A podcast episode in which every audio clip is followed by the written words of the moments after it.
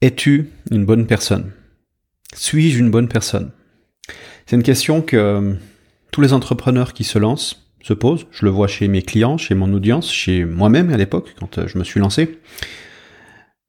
Il y a cette notion de faire de l'argent qui est relativement euh, gênante, on va dire, ou qui pose parfois certains problèmes, même inconsciemment. Hein. Je, je, vois aussi beaucoup de monde qui disent qu'ils n'ont pas de problème avec ça et pourtant ils ont tous les symptômes de, de, de, cette euh, répulsion pour l'argent.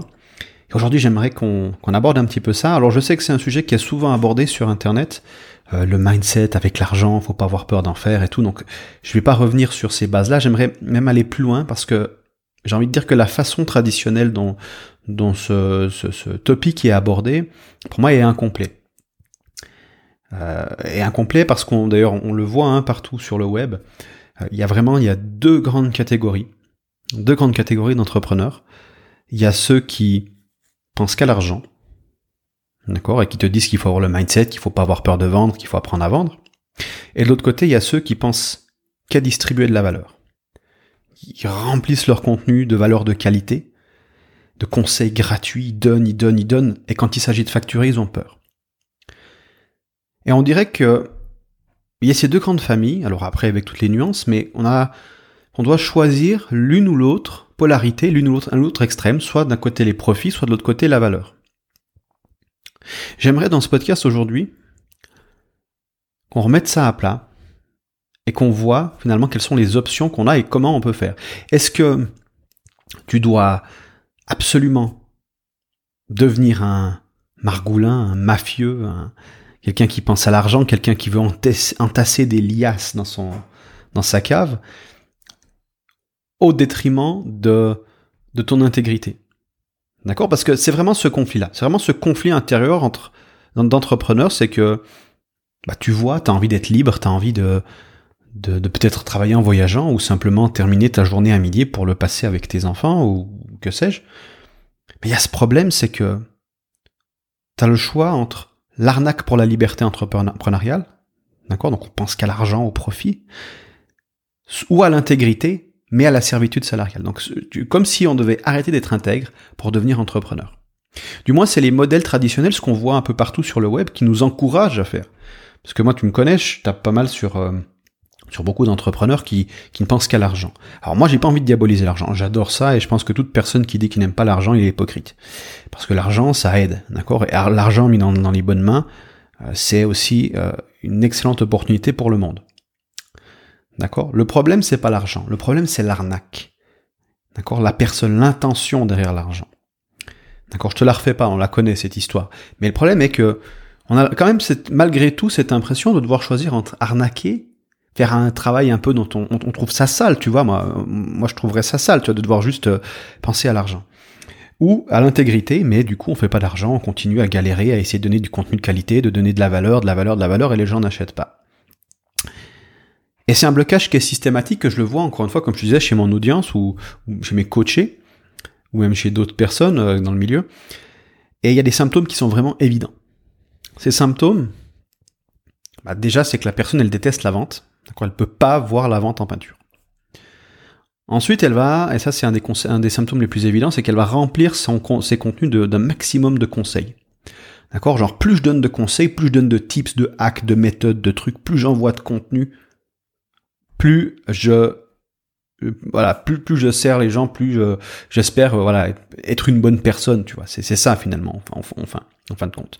Parce que donner de la valeur, des conseils, envoyer tout ce qu'on peut de valeur sans un but commercial derrière, ça fait aucun sens d'un point de vue business. Ça, peut être un super hobby, ça peut être un, moyen de contribuer au monde, mais si tu as un business, tu peux pas te le permettre. D'accord? Et justement, un autre symptôme aussi, dès que, dès que la personne a, du mal avec, à penser profit, argent, c'est ce sentiment d'imposture qui prend le dessus. Dès qu'on commence à, devoir mettre un prix, dès que je dis à une de ces personnes qui a ce, enfin c'est quasiment tout le monde qui a ce, ce, ce, cette tension interne, dès que je parle de commencer à pricer les produits, euh, des, des, de leur, leur valeur, eh bien ils bloquent. Ouais, c'est peut-être trop cher, je sais pas trop. Plutôt encore faire une trentaine d'articles gratuits, on verra plus tard. Je suis pas encore prêt, j'ai pas encore les compétences.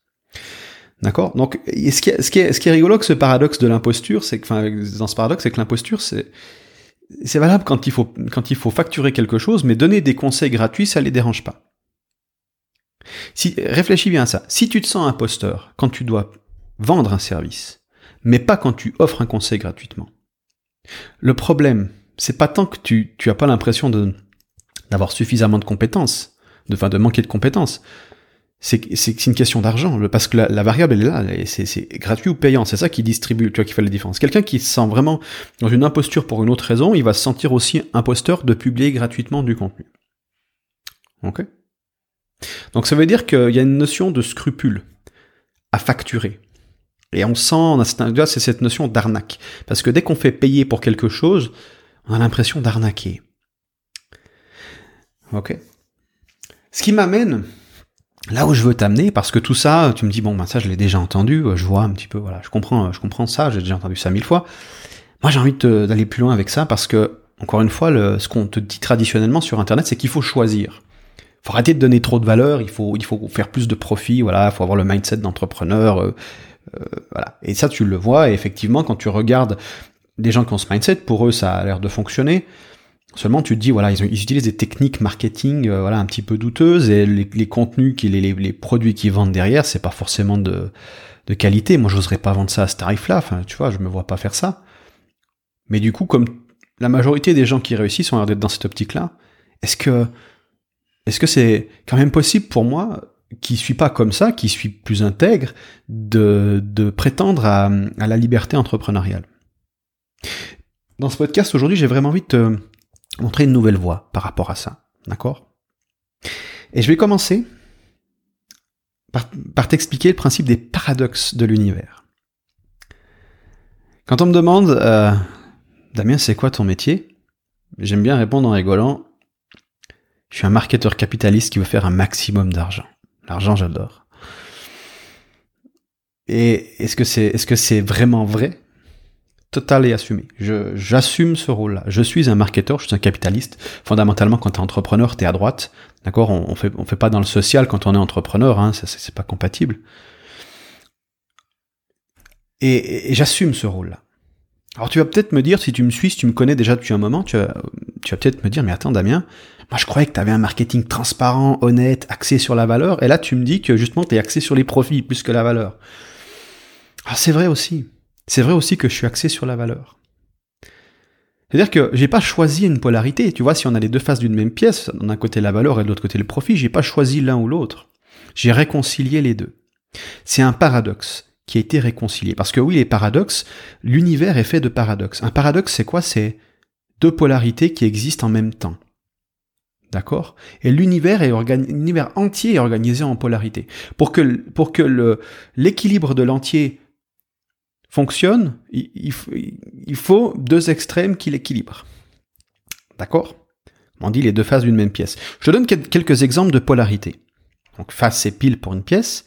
On a en physique, on a action-réaction, d'accord? Les émotions, on a désir et peur. Derrière tout désir, il y a une peur. Derrière toute peur, il y a un désir. L'attention qu'on donne, problème-résolution.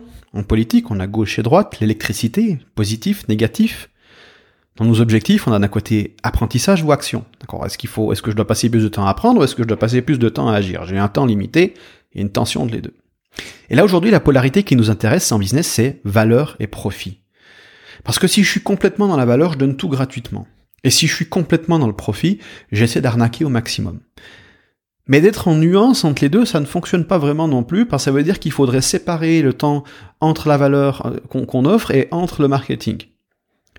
Et comment, et peut-être si tu, tu, tu as déjà cette notion et que tu te rends déjà compte de cette notion en business, tu dois te focaliser, tu dois mettre toute ton énergie sur une chose. Donc quand tu commences à séparer, dire ok, soit je crée de la qualité, soit je fais du marketing, et du coup les deux, les deux ne sont pas réconciliables, ça veut dire que l'un se fait au détriment de l'autre, mais à ce moment-là, t'as un problème.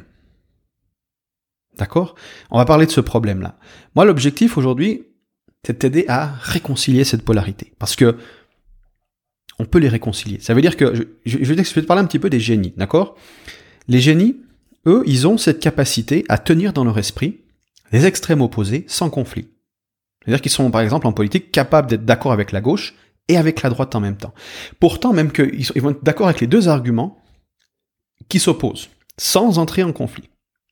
On a des, des génies comme Walt Whiteman qui va nous dire Est-ce que je me contredis? Très bien. Alors je me contredis. Je suis vaste, je contiens des multitudes. Ou Carl Jung, psychologue. Curieusement, le paradoxe est l'un de nos biens spirituels les plus précieux, tandis que l'uniformité du sens est, un signe de faiblesse. Ce que nous disent ces deux hommes, c'est que c'est être capable de, de, jouer avec ces paradoxes et d'être fluide avec ces paradoxes, c'est ce qui, c'est ce qui donne toute la texture à la pensée. D'accord? Si tu choisis une polarité, si tu fais preuve de faiblesse, d'accord? Tu, dois faire automatiquement un compromis. Par exemple, dans un business, c'est soit tu choisis l'intégrité au prix de la servitude, soit tu choisis la liberté au prix de l'arnaque. Comme si on n'avait pas le choix. Ou alors tu nuances entre les deux et souvent ce que je vois aussi c'est vraiment ces deux tensions, je vois c'est des gens qui, entrepreneurs qui essaient de réconcilier les deux, en voilà je veux quand même faire de la valeur mais j'ose pas vendre ou j'essaie quand même de vendre donc du coup après je donne plus de valeur et j'essaie de d'équilibrer les deux comme si voilà les deux étaient absolument incompatibles comme deux aimants qui s'opposent. Mais si tu acceptes de maintenir les deux opposés sans émettre d'opinion sur l'un ou l'autre, D'accord Parce que l'objectif, c'est pas de juger. Parce que tu es peut-être en train de te demander, euh, est-ce que c'est mieux d'être quelqu'un qui apporte de la valeur ou est-ce que c'est mieux d'être quelqu'un qui apporte que du profit? Là, tu es dans le jugement. Je suis pas en train de dire que c'est mal de penser qu'au profit ou que c'est mal de penser qu'à la valeur. Parce que dès lors que je pose un jugement, je choisis un camp. Si je pense que le profit pur c'est de c'est mauvais, donc je pense que la valeur c'est bon, je polarise, je choisis mon camp et l'opposé devient mon ennemi. Si je fais ça, je rejette une partie de l'équation. Si je pense que le profit c'est l'ennemi, je vais donner tout gratuitement, je vais pas pouvoir gagner d'argent. Si je pense que la valeur c'est l'ennemi, je vais essayer d'arnaquer les gens et j'aurai un business qui qui sera pas tellement durable. D'accord? Moi, ma philosophie dans, le business, c'est pas d'être un bisounours et de te dire qu'il faut réconcilier, enfin qu'il faut apporter, je veux dire, un maximum de valeur en espérant que les gens te donnent de l'argent. D'accord? Parce que souvent, souvent les gens confondent confondre mais ma philosophie business avec avec celle-ci, tu vois, qui est pas vraiment une philosophie business, qui est plutôt une philosophie de hobby. Si on donne tout, euh, c'est en mode je suis un bisounours, si je suis gentil avec les gens, ils achèteront chez moi. C'est pas du tout ce que je dis. Par contre, comme je me mets, tu vois, mon positionnement s'attaque quand même au au bling bling, à tous ceux qui, qui sont à fond dans le profit et très peu dans la valeur. Je tape dessus, mais par, par euh, principe de polarisation, pour me faire remarquer de ceux qui n'aiment pas non plus ça. Tu vois, je prends comme ennemi le, marketing bling bling. Mais en soi, en tant que personne, j'ai rien contre eux. D'accord? C'est juste un positionnement marketing. En vérité, mon business est autant axé profit que axé valeur. D'accord? Je suis pas de l'autre côté, je suis pas à l'opposé de, de des marketeurs bling bling. J'ai juste réconcilié profit et valeur. Et cette idée-là, je la tiens de, de Jeff Bezos, donc fondateur de Amazon. Lui, c'est ce qu'il a fait. Il a réussi à réconcilier ces deux polarités. Et voilà ce qu'il nous dit. Il nous dit, s'il y a une raison pour laquelle nous avons fait mieux que nos pères dans l'espace Internet au cours des six dernières années, c'est parce que nous sommes concentrés sur l'expérience client. Si nous pouvons organiser les choses de manière à ce que nos intérêts soient alignés sur nos clients, alors sur le long terme, ça va vraiment bien fonctionner pour les clients et cela fonctionnera très bien pour Amazon. L'expérience client, c'est le point où se rencontrent les intérêts de la valeur et des profits. C'est très intéressant parce que c'est pas c'est pas un milieu, c'est pas le centre, c'est pas un compromis. C'est comme si, imagine, t'as as l'opposé à gauche, t'as, as les, profits, et l'opposé à droite, t'as la valeur, ou, ou l'inverse. En fait, c'est pas, c'est pas une ligne droite, c'est une, c'est une boucle qui se referme et profit et valeur se rejoignent pour former une sorte de nouvelle solution, euh, pas intermédiaire, mais tierce, qui, qui, qui, fait un effet de levier sur les deux à 100%. On est 100% dans la valeur et 100% dans le profit. Pourquoi? Parce que en réfléchissant en tant qu'expérience client et en appuyant, en utilisant l'expérience client comme notre marketing, comme, comme levier marketing, alors on peut faire d'une pierre deux coups. Parce que moi, je suis vraiment, je suis vraiment personnellement convaincu de ça. Celui qui se concentre uniquement sur la valeur, donc sur créer des produits de qualité, des, contenus de qualité, il gagnera rien. D'accord? Parce que déjà, il va, définir lui-même ce que c'est la valeur pour lui. Donc c'est pas vraiment de la valeur, en plus. D'accord? Donc paradoxalement, si tu te concentres que sur la valeur, souvent tu, ne donnes rien. Et de l'autre côté, celui qui se concentre uniquement sur la vente, il va gagner de l'argent à court terme. On en voit beaucoup sur le web. Parce que tu vois, maintenant actuellement, il y a beaucoup de place à prendre en tant que formateur sur Internet parce que je vais le dire, euh, le marketing actuellement fait sur Internet pour les en formation n'est pas si bon que ça en fait. Il est excellent en termes de vente, de persuasion. Si tu t'attaques à, à d'autres formateurs qui sont vraiment axés copywriting, vente, persuasion, et que tu joues sur ce terrain-là, au jeu de la persuasion, t'es perdant, parce que là c'est excellent. Mais c'est des formateurs qui négligent complètement tout l'aspect euh, de l'autre, l'autre, l'autre face de la pièce en fait, c'est-à-dire la valeur. Donc du coup, ils vont gagner sur le court terme. Mais qu'est-ce qui se passe si tu arrives à vendre beaucoup de produits à beaucoup de monde en l'espace de peu de temps, mais des produits qui ne satisfont pas, euh, qui ne répondent pas aux exigences? D'accord? Jeff Bezos, lui, encore une fois, ce qu'il dit là-dessus, c'est si tu satisfais incroyablement un client, il va peut-être le dire à six personnes. Mais s'il est insatisfait, il va peut-être le dire à 6000 personnes. D'accord? Donc, vendre beaucoup par la persuasion sans apporter de valeur, ça se fait au détriment de ta réputation sur le terme. Donc savoir réconcilier les deux, c'est difficile, mais le prix à gagner, il est énorme. C'est un business rentable, durable, solide. D'accord? Si tu veux créer un business qui, qui te demande à terme moins de temps, moins d'énergie, qui tourne plus facilement de lui-même, parce que je veux dire, un business où tu satisfais l'expérience client, par l'expérience client, les, tes clients, il y a beaucoup plus de bouche à oreille l'acquisition coûte moins cher. Par contre, peut-être amorcer va être un petit peu plus long. Mais comme tu vois, Amazon, ils ont pas mal galéré au début parce que ils réinvestissaient tous leurs capitaux pour améliorer l'expérience client.